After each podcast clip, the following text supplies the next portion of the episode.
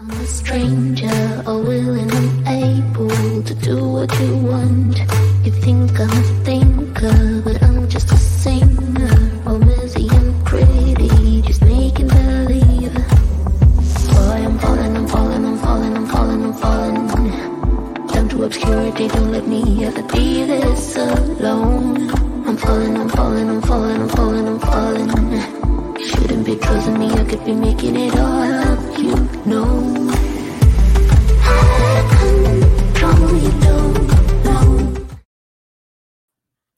Hola, buenos días, ¿cómo están?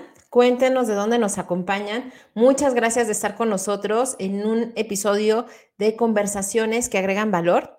Recuerden que este espacio es por y para ustedes. La intención es empezar a abrir conversaciones, a veces difíciles, pero necesarias, hablar de temas eh, que nos ayuden a crecer a todos juntos. Y bueno, de eso se trata este espacio. Este tema, particularmente, el que traemos el día de hoy, para mí es muy importante porque es, ha sido como el hito o ha sido como, o puede ser como esta parte diferenciadora en las organizaciones porque hablamos de los líderes y hablamos de cómo estos líderes pueden hacer la, la diferencia en las organizaciones. Constantemente mencionamos que eh, los líderes modelan la conducta y es muy cierto, y sus valores y cómo son estos representados, pues bueno, influyen en toda la organización. Entonces, Cuéntenos de dónde nos acompañan, qué están haciendo. Y antes de comenzar, yo les quiero eh, contar una, una historia y quiero hacerles una pregunta. ¿A quién de ustedes, cuando entraron a un trabajo, les han dicho, sabes que en ese trabajo no vienes a hacer amigos, vienes a trabajar? ¿Vale? Y se los pregunto porque a mí, dentro de mis primeras eh, de mis primeras experiencias laborales, me acuerdo mucho que hubo un jefe que justo en ese onboarding me dijo, ¿sabes qué, Ivonne? Aquí, en este trabajo, no vienes a hacer amigos, vienes a trabajar nada más. Y es más, yo te digo, eh, desconfía. Y con esta consigna, yo dije, chispas, pues algo ha de saber él, porque es el jefe, que a lo mejor no tengo que confiar tanto en la gente. Y la realidad es que de ese trabajo, afortunadamente, todavía conservo cuatro grandes amigos que me han acompañado en mucha, en mucha parte de mi historia de vida. Y, bueno, me gustaría saber si también a ustedes les, les ha pasado eso. Y, bueno, para este episodio particularmente nos está acompañando una gran persona que para mí fue un hito en esta, en esta red, en LinkedIn particularmente.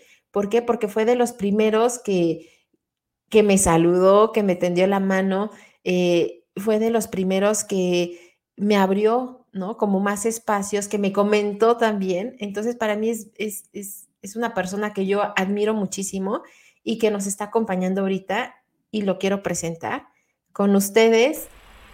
Eh, Mi querida Ivonne, ¿cómo estás? Buenos días en este rico sábado y frío sábado de febrero aquí contigo. ¿Cómo estás, mi querida Ivonne? Muy bien, me encantan, me encanta, me encantan tus sonidos. Muy bien, muy bien. ¿Tú cómo estás? ¿Cómo estás? Bien, muy bien, muchísimas gracias. Pues como te decía hace ratito, eh, pues afortunadamente empezando el año con muchísimo trabajo, pero con mucha energía, con muchas ganas y pues obviamente contento y feliz de que me hayas invitado a tu programa y estar aquí compartiendo contigo este espacio. No, al contrario, la verdad es que como te decía hace rato, tras bambalina, este, tú has sido, o sea, y, y yo he visto como toda la eh, vaya, todo lo que has hecho, pero particularmente en mi perfil has hecho, has hecho una gran diferencia con comentarios. Fuiste de los primeros que eh, me hizo un muy buen comentario y, que me invitaste y que yo particularmente admiro muchísimo tu trabajo y sobre todo, y quiero hacer como esta gran mención, sobre todo esa congruencia que mantienes constantemente. Por eso es que en este tema de corazón de líder, no pensé en otra persona más que en ti, porque creo que eres un gran líder pero también eres una persona que muestra y demuestra mucho corazón, mucha eh, confianza y lo transmites. Entonces, por eso te agradezco muchísimo que hayas aceptado la invitación.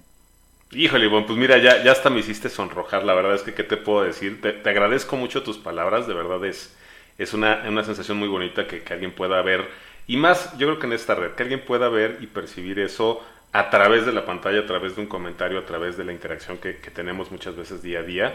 Eh, y de verdad te lo agradezco, te agradezco mucho esas palabras y, eso pues más que nada me, me inspira, me motiva y me compromete a seguir haciendo en esta red, a seguir eh, aportando de la misma manera y mejorar cada día. Muchísimas gracias, Iván. Sí, muchas gracias a ti. Y, y, antes ya de empezar de lleno con el tema, a mí me gustaría, porque normalmente tú, tú tocas temas bien importantes, abres conversaciones, pero quisiera dejar un momento para que tú nos hablaras de quién eres tú, quién es Carlos Sandoval, por qué le toca el tema de liderazgo, eh, ¿quién eres tú? Que nos cuentes y nos compartas un poquito más de ti, de tu esencia y tu propósito. Muchísimas gracias, Ivonne. Pues mira, eh, generalmente siempre que me preguntan eso, eh, hasta el día de hoy todavía lo sigo teniendo creo que muy claro y, y sigue siendo esa misma línea. Yo me digo que soy un hombre líder, amoroso y comprometido. Líder, ¿por qué? Porque efectivamente me gusta ser líder, no necesariamente de las personas, sino líder de mi propia vida. Creo que en el inter y en el poder y aprender a liderar obviamente mi vida, mis decisiones, a ser responsable con ellas, pues en el camino creo que puedo ir inspirando a algunos otros más que de, alguna manera me siguen y eso me, confiere o ellos me confieren la palabra del líder, ¿no? Eh, siempre lo he sentido como, como algo, como una responsabilidad y un estilo de vida, el liderazgo como tal. Entonces por eso así me considero. Sí, sí soy líder porque soy quien lleva mi vida. Entonces eso de entrada me define. El segundo, soy amoroso, pues sí, efectivamente soy una persona altamente cariñosa, empática, le encanta convivir con la gente, le encanta conectar con las personas. Creo que, que estamos hechos justamente para eso, para conectar, para generar vínculos y, justamente el, tratar con los demás es algo que nos permite seguir creciendo, seguir aprendiendo, cambiando de perspectivas y cuando lo haces desde el amor, desde la parte del amor, no el amor romántico, el amor como, como concepto, pues en realidad empiezas a ver cosas muy positivas en cualquier tipo de relación. Incluso las que llaman de repente tóxicas, aprendes algunas cosas. Entonces creo que es importante ver las cosas con amor para que puedas construir cosas nuevas. Y comprometido, porque obviamente cuando me enfoco en algo, generalmente siempre estoy ahí hasta que lo concluyo. Algunos me dicen terco, algunos me dicen necio, pero generalmente siempre me ha llevado a conseguir las cosas que quiero. Eh, me ha ayudado mucho a salir adelante también en situaciones difíciles, el tener ese compromiso de, creer en mí, de tener ese propósito de ayudar a los demás y obviamente de, valorar lo que sé hacer y obviamente eso es lo que me ha llevado a donde estoy. Por eso eh, soy esas tres grandes palabras. Aquí van aplausos, todavía sin efectos, pero van aplausos. Digo, yo los pongo yo, pero porque te estoy apoyando. Muchas gracias. Y me quiero detener un poquito en esa presentación porque me parece muy, muy importante ahorita lo que comentabas. O sea, líder, sí, y con corazón, y, más y va más allá de esa eh, idea romántica que se tiene. A mí me gustaría que, que profundizáramos un poco más.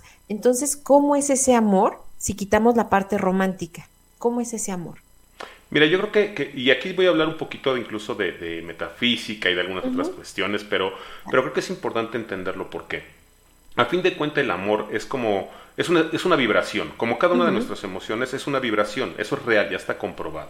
Entonces nosotros vibramos a diferentes, eh, digamos, magnitudes o, eh, niveles de onda, por llamarlo así, de energía, y el amor se ha comprobado que es una de las energías más poderosas o que están mucho más elevadas. Entonces, ¿qué pasa cuando tú vibras en amor?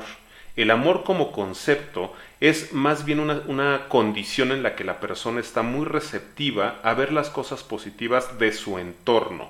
Ojo, de su entorno, no nada más de las personas. ¿Eso qué quiere decir? Que la interacción que tiene con su entorno es mucho más positiva. Está proponiendo cosas para mejorar, para crecer de manera conjunta y lo hace de manera desinteresada, sino por el simple hecho de que es lo correcto. Entonces, eso para mí de alguna manera es la concepción del amor. Entonces, cuando tú obviamente piensas de esa manera en todo lo que haces, ya sea una relación con una persona, ya sea cómo te comportas con la sociedad, ya sea cómo interactúas con la misma naturaleza, te vas a dar cuenta si tienes amor por eso que conecta contigo. y, tocas el tema bien y, lo dijiste, o sea, está científicamente comprobado. Yo les quiero comentar, eh, dentro de la formación de, en la carrera de psicología, justo hicimos el experimento porque estaba muy de moda esta, estas eh, películas de ¿Y tú qué sabes? No sé si te acuerdas. Sí, ¿Tú qué sabes? Que, son eh, bases científicas y te mostraban la vida desde diferentes puntos. Nosotros lo que hicimos o lo que nos propuso el, profesor en ese momento fue en unos cuadros, en unos frascos con arroz, arroz de ese blanco cocido. Agarramos dos frascos y lo teníamos que guardar ¿no? Eh, en un lugar oscuro y en uno teníamos que decir todas las groserías que se nos ocurrieran, todas las, o sea, hicimos el experimento real, todas las groserías que se nos ocurrieran y en el otro teníamos que poner eh, todo lo, bonito, lo positivo, pero aparte no hacerlo en el mismo momento, sino cuando te sientes bien y a gusto, agarrabas tu frasco y le decías la cosa positiva, bonita, y cuando te sentías como mal, agarrabas el frasco con el arroz, y sí había cambios físicos. Si, si yo no hubiera hecho ese experimento, a lo mejor de repente como que dices, ¿será? Es real, pasan cosas físicas, físicas y metafísicas, que, va, que metafísica es más allá de lo físico, eh, cuando operas desde lugares diferentes. Entonces me encanta, me encanta cómo lo mencionas, tienes toda la razón. Pasan cosas diferentes allá internas y externamente. Y fíjate que lo que dice Sibón, y, de hecho hay, no recuerdo ahorita el nombre del, científico que justamente hace un experimento muy parecido a este del arroz, pero con agua. Y al agua le pone música y entonces esa agua la congela mientras está expuesta a diferentes tipos de música. Entonces se da cuenta que cuando la música es estruendosa, este, un poquito esta parte de, de decir de groserías, de estar con una energía negativa, se forman cristales muy desorganizados, muy, eh, digamos, fuera de lugar. Y cuando lo haces en un ambiente con música suave, hablas de buenas, eh, digamos, de, emociones positivas, de cosas más agradables, se forman cristales más armónicos. Vamos a, digamos, entendiéndolo mejor, como los famosos copos de nieve que se ven todos simétricos, bonitos. Y esa es una respuesta física algo metafísico. Metafísico. Porque no, no, lo ves, o sea, tú no puedes ver a lo mejor la manera en la que estás exponiendo o, externando tu energía cuando estás de buenas, de malas o de medio medio. No lo ves, pero eso que traes, eso que estás exponiendo hacia el exterior, tiene un impacto directo en todo lo que te rodea. Personas, animales, cosas, y esas cosas reaccionan ante ese nivel de energía que tú tienes. Sí. Entonces, obviamente, hay muchas cosas que reaccionan, pero, o más bien, reciben, pero no reaccionan. Por ejemplo, el agua. Vas a ver su reacción, pero no te va a, impactar de ninguna manera o muy difícilmente. Pero, ¿qué pasa si toda esa energía negativa la canalizas o a un animal o a una persona? Esos dos entes, o esas dos, eh, eh, ahora sí que esos dos seres, pueden responder de una manera diferente. Pueden responder de la misma manera, te pueden agredir y te puedes exponer, o pueden también huir y entonces tú te quedarás con otra cosa. Pero al final, creo que es bien importante entender que todo lo que hagamos, bueno o malo, impacta hacia afuera. Sí. Y ahora imagínate esto que tú traes, eh, cómo impactamos y cómo muchas veces lo operamos de manera inconsciente, no nos damos cuenta, pero cómo esto se ve reflejado en los equipos y con el, y con el líder, ¿no? Que al final es la figura que más influye, ya sea por jerarquía y por presencia, pero es la persona que más influye. Entonces, aquí viene como, como esta primera pregunta. ¿Cuál crees tú, ajá, ya con todo este bagaje, cuál crees tú que es el principal reto actual de los líderes? Fíjate que, es una excelente pregunta y yo creo que el principal reto es reconocerse como seres humanos.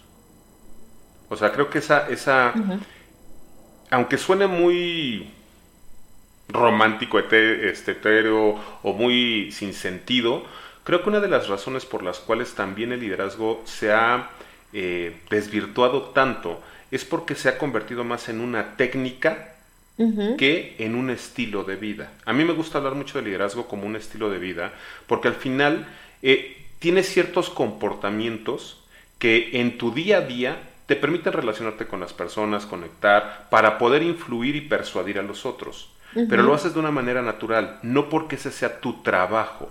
Y yo, por ejemplo, hay muchas, muchísimas técnicas, metodologías, herramientas para líderes que te ayudan de alguna forma, sí, a generar esa conexión o hacerla más eficiente. Pero yo soy muy, muy partidario de que cuando tú lo aprendes una técnica por la técnica misma, te va a funcionar, claro que sí, te va a funcionar un tiempo, pero va a llegar un momento en que esa misma técnica te va a jugar en contra, porque ya no la vas a poder llevar más allá, porque simplemente tú no estás, eh, digamos, convencido de que lo que haces tiene un fin mucho más allá que simplemente obtener el resultado del objetivo. Entonces, ¿qué es lo que sucede? Si nosotros primero que nada no nos, no nos reconocemos como cualquier otro ser humano, con defectos, con áreas de, de, oportunidad, con cosas que tenemos que aprender, con vulnerabilidades, y ojo, estoy diciendo casi puras cosas, por decirlo entre comillas, negativas, o que no son algo que te ponga como líder. Pero curiosamente, cuando tú reconoces que eres igual que los demás en términos de no saberlo todo, de no eh, de estar dispuesto a aprender, a escuchar y todo, eso te empieza a generar algo que es fundamental en el liderazgo y se llama confianza. Sí. Cuando tú realmente puedes transmitirle a la gente que eres digno de su confianza, ojo, no es que estés construyendo confianza, es que ellos te están dando la oportunidad de confiar en ti. Cuando tú puedes hacer esa conexión, tienes ya un gran compromiso, porque eso quiere decir que cualquier cosa que hagas va a significar un ejemplo para los demás, de tu propia congruencia y de lo que esperas que ellos hagan, ya sea de manera consciente o inconsciente.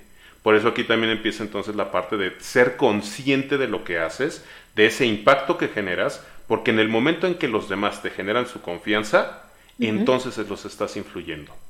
Estás indirectamente siendo líder, aunque no te hayan dicho que te llamas así, ¿no?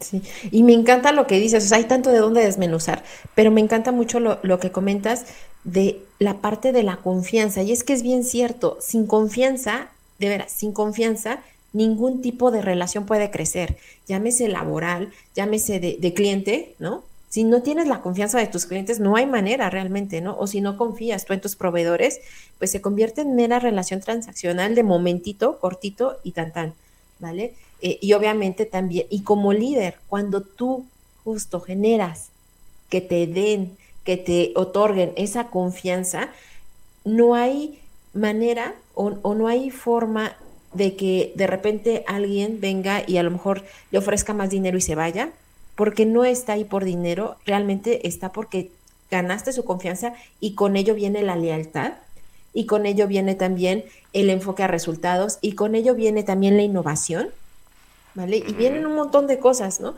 sea, de repente, como bien lo comentas, a veces nada más lo vemos por técnica y se escucha tan lógico como un proceso de, de producción, ¿no? O sea, claro, es muy lógico, pero en medio está como lo que pega los tabiques de ese proceso tiene que ver con la parte de las relaciones humanas. Y el principal, estoy totalmente de acuerdo contigo, es la parte de la confianza, para que entonces se pueda crecer, para que entonces cualquier malentendido, por supuesto, o situación, mal día, como todos podemos tener, se pueda llegar a un verdadero acuerdo, siempre y cuando e-, exista la confianza. Y si no, empiezan a existir estos famosos eh, células o silos de trabajo o un montón de situaciones muy humanas y necesarias y que provocan los famosos reprocesos y retrabajos y que no lleguemos al objetivo o que si llegamos, llegamos de una manera, pues a lo mejor eh, no con la gente, sino sobre la gente o a pesar de la gente incluso. Correcto, correcto. Y fíjate que también esto que mencionas es bien interesante porque creo que es, importante hacer o separar un poquito la, la, idea de que el hecho de que seas líder no significa que no vas a tener conflictos con tu equipo, diferencias de opinión, formas de pensar, perspectivas. O sea, eso va a ocurrir. Y creo que eso es también importante que seamos conscientes. O sea, uno, el líder, y creo que eso ya todos, o una gran mayoría ya lo tiene claro, no tiene la razón siempre.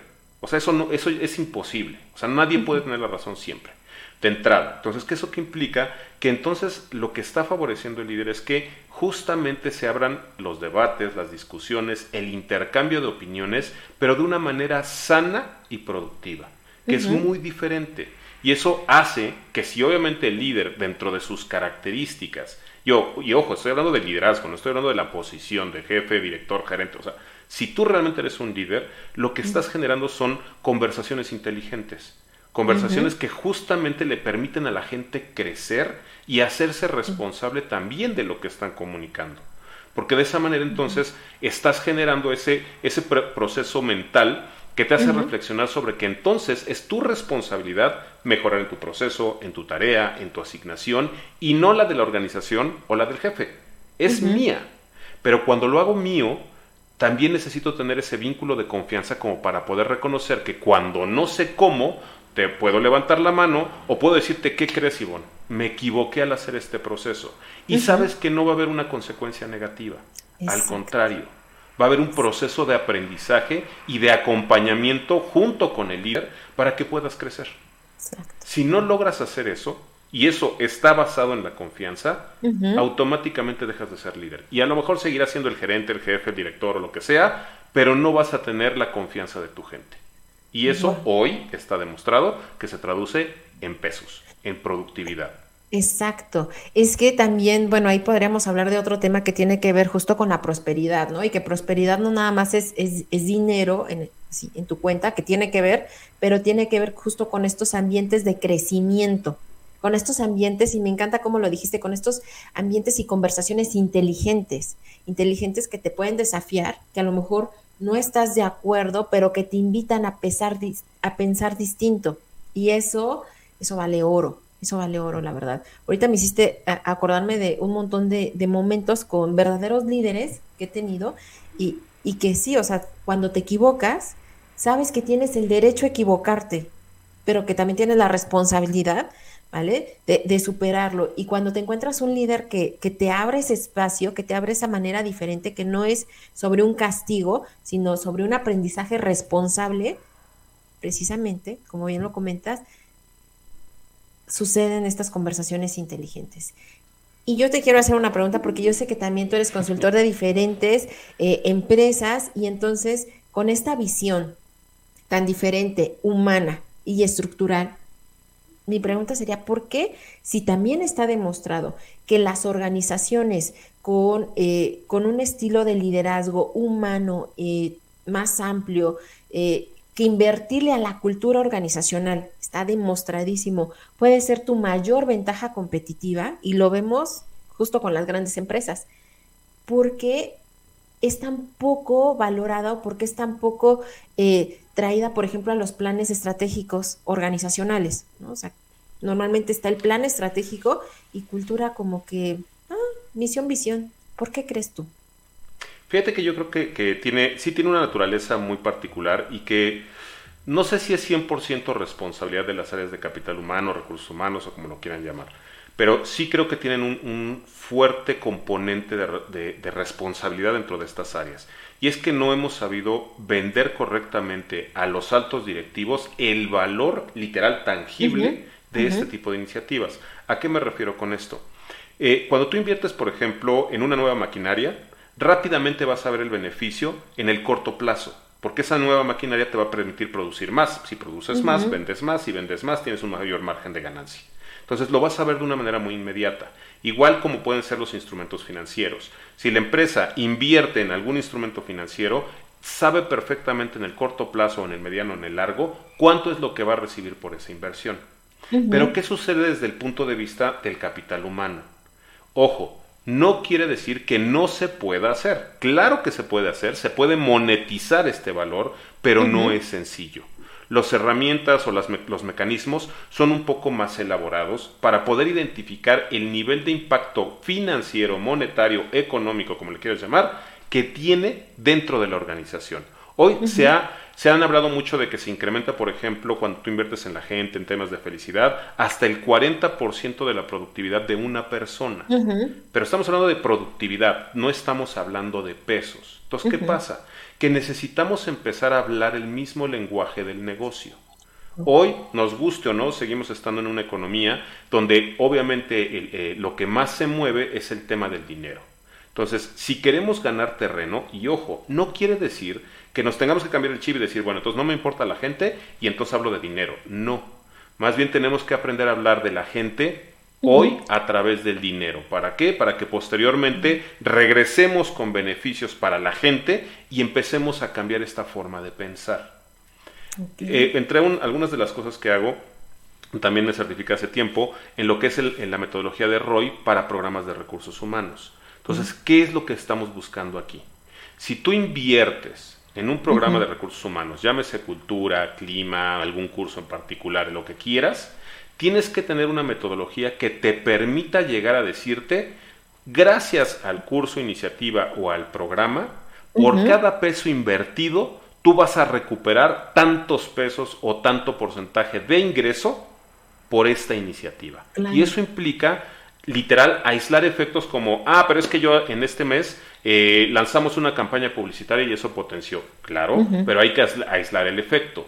Entonces, es hablar un poquito también de números, de, de, estadísticas, de análisis de datos, para poder extraer la información y decirte, aquí está. Esto es lo que nuestro trabajo genera en valor monetario. Desgraciadamente, el proceso es más largo. Por eso las organizaciones hoy, algunas, porque afortunadamente hay muchas que ya lo vieron, no invierten de la misma manera en los programas de recursos humanos o de capital humano y cuando hay crisis siempre es lo primero que se recorta, sin entender que si es lo primero que recortas, donde te va a pegar automáticamente, y eso sí lo vas a ver, es en tu productividad y en la moral de la empresa. Que eso significa gente más desenfocada en lo que tiene que hacer. Y eso tiene un costo. Y, acabas de tocar un punto bien importante y que dirán, es que eso no tiene que ver con corazón. Claro que sí, justo es quitar como la parte romántica y entender que es un negocio y que muchas veces eh, algunas áreas, ¿no? Nada más están enfocadas como eh, en su indicador, pero no entendemos muchas veces que es algo global, como un equipo de fútbol, ¿no?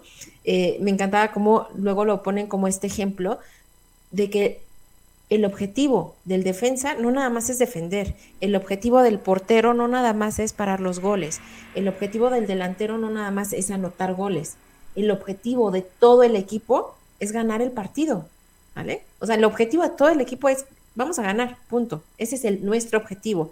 Y muchas veces quedamos con eh, pensamientos muy sesgados nada más de nuestra área, pensando en recursos humanos, y que nada más nos enfocamos en pienso, ¿no? Cumplir mi programa de capacitación.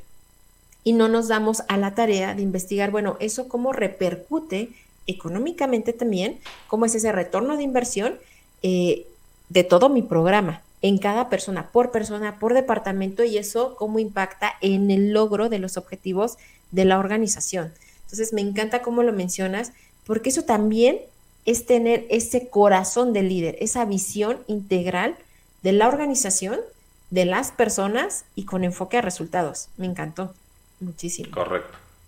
Y también te quiero comentar, si yo como líder, eh, o, a lo mejor mm, estoy como en una posición de jefa, ¿no? Todavía no estoy como, como ese desarrollo de líder, ¿tú qué me recomendarías para desarrollar mi liderazgo real, más allá de un curso? Fíjate que, yo creo que primero que nada, y hoy más que nunca, el primer punto para poder desarrollar un buen liderazgo es el autoconocimiento. Y el autoconocimiento visto como de una manera más integral. ¿Por qué? Primero que nada, incluso tú lo, platicabas conmigo un poquito fuera de cámaras, este tema de, como tú lo dices, de tener corazón, yo lo, lo interpreto mucho como, por ejemplo, tener propósito, fe y pasión. A mí me gusta mucho esto, es una de mis triadas eh, y así ya lo, irás viendo después. fe y pasión. Y pasión. Propósito, porque ese es lo que marca tu rumbo, que es lo que, a dónde quieres llegar. Fe, ojo, fe no me estoy refiriendo a la parte religiosa, me estoy refiriendo a la parte de la confianza. La parte literal de tener esa confianza en lo que podemos hacer. Y ojo, cuando hablamos de esa fe en nosotros, significa de esa confiar en que podemos hacer lo que queramos. Y si hoy no lo podemos hacer, también nos sentimos con la suficiente capacidad de empezar a hacerlo para aprenderlo. Entonces, esa fe es eso que te impulsa a hacer las cosas. Y por último está la pasión. La pasión es, esa, ahora sí que esas maripositas que te salieron en el estómago cuando te dicen ya no más. Es ahora o nunca. Cuando te, da esa punzada de que es el momento, si es el momento, tienes el propósito y tienes la fe, lo vas a lograr. Porque eso implica que vas a accionar, accionar, hacer cosas que te van a llevar a ese nuevo estadio. Entonces, eso solo puede surgir cuando te conoces. Y eso implica un conocimiento también de tus emociones. Entonces, si te das cuenta, por un lado es, ah, estoy hablando de propósito, fe y pasión, y por otro lado estoy hablándote de inteligencia emocional. De entender realmente ¿Qué es lo que me hace enojar? ¿Qué es lo que me hace reír? ¿Qué es lo que me hace feliz? ¿Qué es lo que me hace infeliz? ¿Qué cosas son los, lo que detonan esas emociones en mí? Para que una vez que reconozca qué es lo que lo detona, también pueda profundizar en por qué. Te lo voy a poner en un ejemplo. Y es un ejemplo vívido mío de, de hace mucho tiempo. Yo soy generalmente una persona extremadamente puntual. Pero la diferencia es que hace bastantes años, cuando alguien llegaba a alguna cita conmigo, un minuto, dos minutos, tres minutos tarde, yo me enojaba. Me enojaba y literal todo el día me, estaba, estaba enojado con él y con todo el mundo. Porque habían llegado tarde conmigo. Porque me estaban haciendo perder mi tiempo. Porque, y empezaba yo a tener un diálogo mental que echaba a perder mi día. Mucha gente me lo dijo, es que ¿por qué estás enojado? Hasta que llegó un momento en que yo me di cuenta que a veces estaba enojado porque había tenido un compromiso y alguien había llegado tarde. y para mí eso no lo había hecho eh, consciente. Cuando lo empecé a hacer consciente, dije, a ver, yo soy una persona puntual porque me gusta respetar el tiempo de los demás. No me gusta que me hagan perder mi tiempo. Pero eso a mí me detona una emoción que es la molestia, el enojo, el coraje. Pero ojo, no le puedo permitir a la otra persona, que a veces ni cuenta se da, que controle mi día. Eso depende de mí. Entonces, ¿cómo lo puedo evitar o cómo lo, cómo lo empecé a evitar? Oye, mira, literal, tenemos cita tal día. Generalmente yo soy muy puntual, no seas mala onda, te pido que llegues eh, temprano porque tengo cosas que hacer después. Me anticipaba. E incluso si me anticipaba y llegaban tarde, yo ya tenía más consciente que no tenía por qué enojarme. Simplemente era, te queda tanto tiempo. Si no lo aprovechaste, es un tema tuyo, no mío. Al principio cuesta trabajo, pero cuando empiezas a moldear esto, pero porque entiendes de dónde viene, vas cambiando tus comportamientos, tus actitudes y por lo tanto te vas mostrando diferente, sin dejar de ser tú. Porque mucha gente dice, ah, es que me estás pidiendo que cambie. Pues es que todos cambiamos todos los días, aunque no quieras. Físicamente todos los días nosotros tiramos un montón de células muertas y nos renovamos. Entonces nosotros no somos lo mismo que fuimos ayer. Sí. Entonces, ahora, si lo, si lo extrapolas a la parte de comportamientos, cuando tú aprendes a reconocer tus emociones, vas a aprender también a detectar por qué te enojas, por qué te pones contento y eso te va a ayudar a potenciar entonces situaciones que te lleven a eso que te gusta o a evitar aquello que no te gusta. Y eso, cuando lo aprendes, viene un tercer punto. Empiezas a desarrollar la inteligencia interpersonal. ¿Cuál es? Ok, yo ya sé que tengo un propósito, tengo fe en mí y tengo una pasión. Ya reconozco mis emociones y sé cómo controlarlas y ojo, no es suprimirlas. Vamos a llamarlo gestionarlas de la mejor manera para poder interactuar correctamente con los demás. Pero entonces ahora viene la, última parte que es la inteligencia interpersonal. Porque toda esta primera parte, incluso como lo, daba... Eh, ay, se me fue ahorita. Goleman. Goleman. Él hablaba de la inteligencia emocional. Pero la inteligencia emocional se quedaba, a pesar de que hablaba de empatía y todo esto, se quedaba como que en ese pasito último de, ok, ya sé que puedo tener un impacto en ti, pero no lo estoy llevando a la acción de, bueno, te voy a llevar al impacto. La inteligencia interpersonal sí lo hace. ¿Qué hace? Que, ok, yo ya sé que a mí me dispara, por ejemplo, el enojo a hacer ciertas cosas. Entonces, yo sé que cuando hablo contigo, de entrada yo ya soy consciente de mis emociones, de lo que quiero, pero ahora también reconozco que tú tienes ese mismo componente y yo tengo que identificar cómo impacto yo en ti. ¿Para qué? Para poderte persuadir, para poder influir, para poder generar una conexión mucho más genuina. Exacto. Entonces, cuando emprendes a utilizar la inteligencia interpersonal, entonces empiezas a trabajar mejor con tus relaciones sociales. A todos los niveles. Y entonces, apenas ahí podrías empezar a decir, puedo empezar a trabajar mi liderazgo. Claro. Oye, qué importante. Esto lo voy a repetir, lo voy a poner en clics, porque es, es, oro molido, porque es bien cierto. O sea, muchas veces dicen, es que trata a los demás como le gustaría ser, como a ti te gustaría ser tratado, y no es cierto, es trata a los demás como ellos quieren ser tratados para que verdaderamente influyas. Y ahorita el ejemplo que nos compartías es muy cierto, o sea, a lo mejor para ti la puntualidad es de esos valores muy, muy, muy, muy importantes, ¿no? Y habrá quien no, pero si yo voy a trabajar contigo y yo quiero realmente trabajar contigo, ya sé que para ti la puntualidad es fundamental. A lo mejor para mí no, pero si yo quiero trabajar contigo, voy a ser puntual ¿Por qué? Porque quiero llegar a un buen puerto contigo. ¿Vale? Y si lo, aplicamos en las diferentes, eh, con las diferentes personas, podemos influir realmente y, cambia todo el concepto que a veces malamente se ha confundido entre manipular y, influir, que es completamente distinto, porque influir tiene que ver también con verdaderamente mirar al otro y sus necesidades, ¿vale? Pero para mirar al otro, como bien lo acabas de decir, primero hay que mirarnos nosotros y saber también desde dónde operamos y por qué lo hacemos. Y me encanta tu triada y la voy a volver a repetir porque me parece bien importante. Pasión, propósito y fe.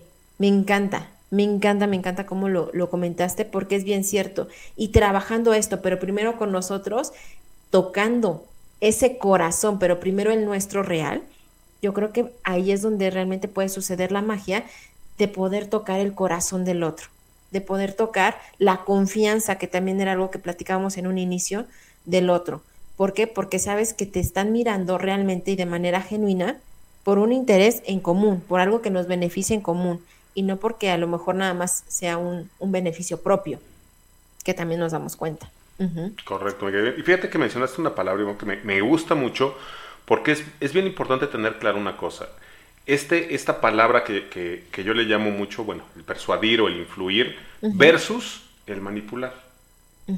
Eh, a mí me gusta mucho en los cursos que a veces doy y todas estas pláticas hablar de, un poquito del cómic del hombre araña, ¿no? Porque hay una frase muy particular en, ese, en esa caricatura o en este personaje que dice que a un gran poder lo confiere una gran responsabilidad. Sí, me encanta. Y el liderazgo es lo mismo.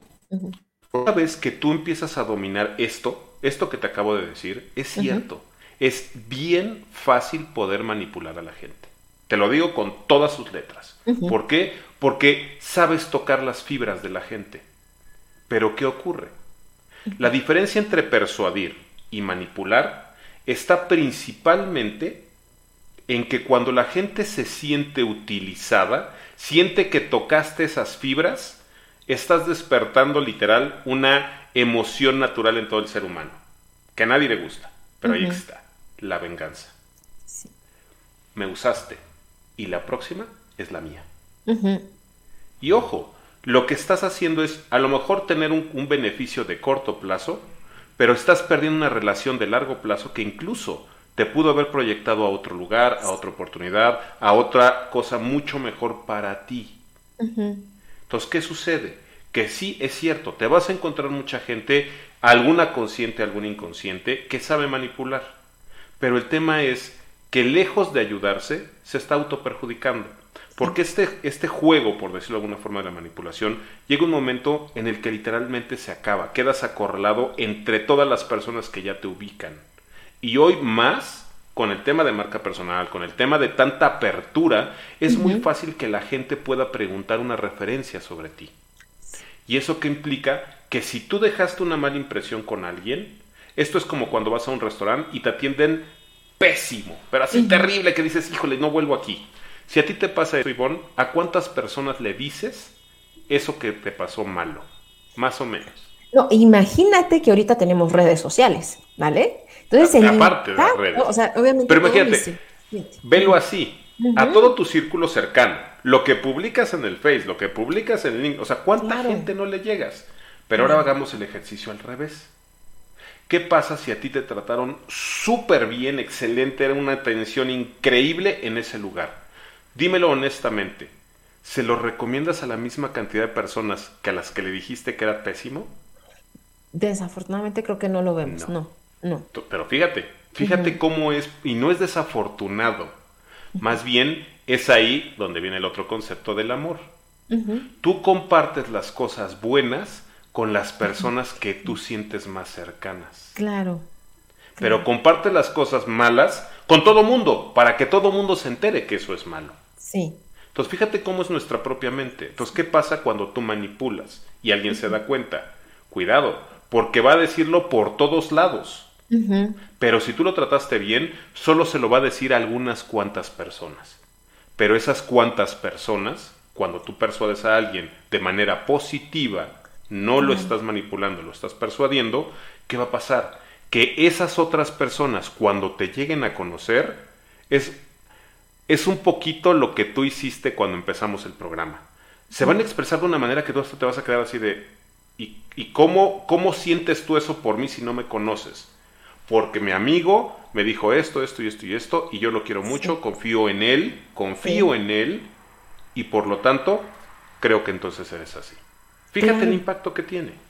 Claro, por eso es que, eh, y hasta la fecha, independientemente de que hay mucho marketing y muchas redes, eh, seguimos valorando muchísimo el, la recomendación boca a boca. Cuando alguien te dice, ¿sabes qué? Vas a estar por viaducto, te recomiendo un lugar que está A, B, C, o me dices, vas a entrar a trabajar a determinado lugar. Ah, si esta empresa trabaja una amiga y dice que es un lugar eh, excelente para trabajar, o al revés, ¿no? Te dicen, voy a entrar a determinado lugar.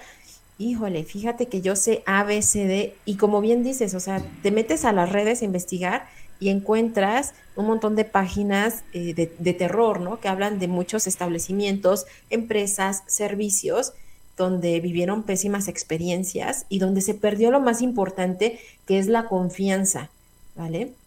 Tú lo decías, está la venganza y está como este sentimiento de decepción y de desconfianza. Entonces lo plasmamos ahí, se queda en la red y, nos afecta. Y entonces es ahí donde vemos también, ¿no? Ese ROI invertido como un mal liderazgo, o bueno, sí, o sea, una ausencia de liderazgo, este, pues vaya, nos puede realmente traer un, no un retorno de inversión, sino más bien una pérdida importante, no nada más por las personas, sino incluso como marca empleadora, que actualmente, pues bueno, tiene una influencia importante.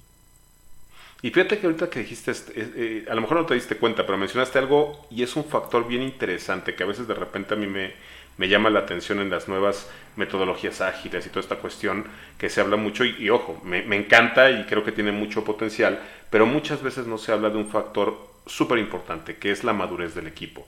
Tú hablaste de la falta de liderazgo uh -huh. y aquí hay diferentes, digamos, diferentes situaciones. Está un liderazgo malo, por llamarlo, y si se puede decir liderazgo, porque si es malo, uh -huh. no es liderazgo, pero bueno, un liderazgo malo, uh -huh. una ausencia de liderazgo o un buen liderazgo. ¿Qué pasa cuando hay un liderazgo malo? Ya lo dijiste, definitivamente no hay un buen resultado y generalmente las estrategias fallan. Cuando hay un muy buen liderazgo, pues ya, lo conocemos, ya sabemos que hay muy buenos resultados, hay mucho engagement, mucho compromiso, hay crecimiento. Pero ¿qué pasa cuando hay ausencia de liderazgo? Ahorita muchos modelos hablan de que no debe de haber líderes, que todos tenemos la capacidad, y es cierto. Pero si no tenemos la madurez personal. Para poder entender la responsabilidad que eso conlleva, lo que estás haciendo es literal tener un montón de gente que no tiene rumbo. Entonces cada uno va a jalar para un, un, lado diferente y entonces los resultados tampoco se van a dar o se van a dar de manera aleatoria. Entonces, si lo pudiéramos ver en una gráfica, un buen liderazgo te va a dar generalmente esta línea de tendencia, de crecimiento. Un mal liderazgo, pues es al lado contrario. Uh -huh. Pero un liderazgo o una ausencia de liderazgo va a estar así. Puede ir para arriba o puede ir para abajo, pero con picos. ¿Por qué? Uh -huh. Porque también es bien importante comprender, y más hoy, en el momento en el que estamos, donde hay organizaciones en las que están conviviendo hasta cinco generaciones completamente distintas. Son uh -huh. estilos de, de, pensar completamente diferentes, estilos de vivir completamente distintos y que obviamente hoy la cultura de la inmediatez, las redes sociales, eh, toda esta cuestión de quiero todo ya, porque está a la velocidad de un clic, literal, genera una baja tolerancia a la frustración. Uh -huh. Y todos los que llevamos muchos años trabajando, sabemos que lo más constante en un trabajo es que no te salgan las cosas a la primera entonces, ¿qué pasa? Que las, muchas nuevas generaciones o mucha de la gente de las nuevas generaciones no sabe cómo manejar eso, no son tan resilientes como lo fuimos en el pasado, como lo somos más los del pasado. Uh -huh. Entonces, ¿qué sucede? Que en lugar de estarnos confrontando, es aquí entra el concepto del famoso reskilling y upskilling. A ver, todos estos ya vivieron todas las que te puedas imaginar y hasta las que no. Uh -huh. Ellos no. Pero ellos tienen nuevas formas de pensar, nuevas formas de visualizar, que valdría la pena ponerlas sobre la mesa con esta experiencia para crear nuevos entornos y entonces todos poder crecer. Pero para hacer eso necesitas una guía. Uh -huh. Si quieres llamarlo, un líder. Entonces, sí es importante que cuando implementas este tipo de metodologías, sí tengas certeza de que la gente tiene la madurez para comprender hacia dónde va y la responsabilidad de cómo aporta a ese beneficio común. Si no, vas a tener esa variación que también te puede perjudicar. ¿Cómo lo ves?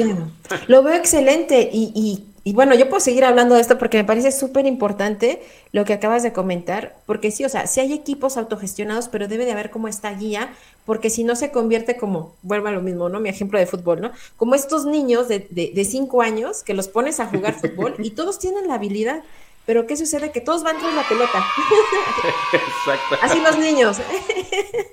y entonces pueden hasta meter autogol porque se pierde la perspectiva.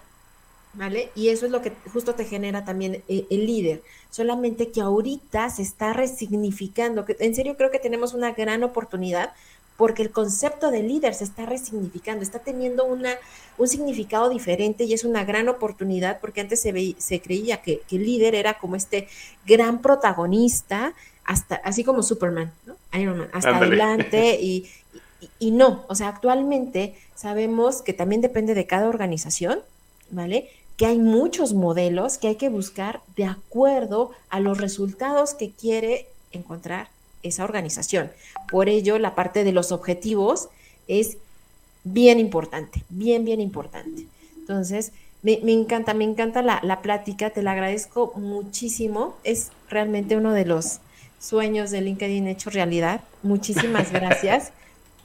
¿Vale? Y a todos los que se conectarán en diferido también, les agradecemos mucho que, que estén y de veras, me encanta. Y antes ya de, cerrar, porque prácticamente ya estamos terminando el programa, pero sé que podríamos seguir hablando mucho tú y yo, este, me gustaría que nos contaras cómo te podemos contactar, cómo, qué estás haciendo, si tienes algo en puerta, si nos quieres invitar a algún lado, qué nuevos proyectos traes. Cuéntanos. Pues mira, tengo, sí, efectivamente tengo muchas cosas. Eh, para todos los que ya me conocen por ahí con, mis entrevistas, con las pláticas en confianza, en la que seguramente también este año va a estar invitada, eh, el, empezamos el 17 o retomamos o hacemos la tercera temporada a partir del 17 de febrero.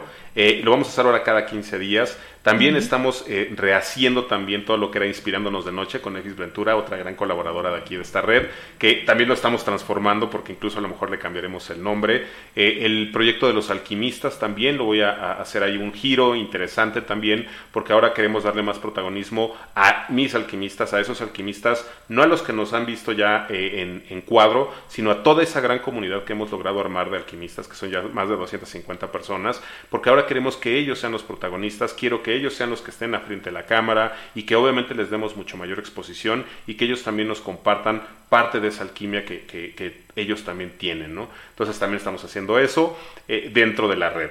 Adicionalmente, por ahí también les voy a tener una sorpresa, justamente hablando de liderazgo, por ahí les voy a regalar un cursito de liderazgo a, esta red, eh, donde vamos a hablar un poquito de liderazgo consciente, de estas técnicas de cómo puedes conectar y persuadir con la gente, ya, ya lo irán viendo poco a poco.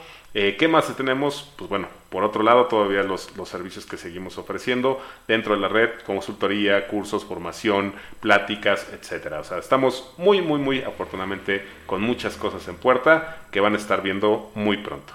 Muchas gracias. ¿Cómo me pueden contactar? Perdóname. a través de aquí de LinkedIn, ya saben, ahí está mi perfil. Y si no, en mi correo, que también está en mi perfil, pero se los digo, es C-A-S-A-V-A, casaba, arroba mi, m -E Ahí me pueden localizar. Y ahí viene también en mi perfil todos mis datos, también si me quieren escribir en WhatsApp, por interno, por donde quieran. Soy muy localizable, la verdad es que me encanta conectar, me encanta conversar y me encanta colaborar.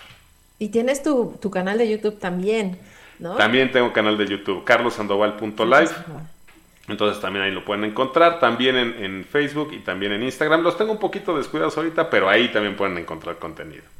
Ok, pues muchísimas gracias Carlos por acompañarnos en esta conversación, por compartir tu tiempo, tu talento y tu corazón, tu propósito y tu fe con todos nosotros. Te lo agradezco muchísimo. Entonces, nos vemos la próxima semana con más conversaciones que agregan valor. Muchísimas gracias. Les mando un abrazo y este fue Carlos, un gran líder con mucho corazón.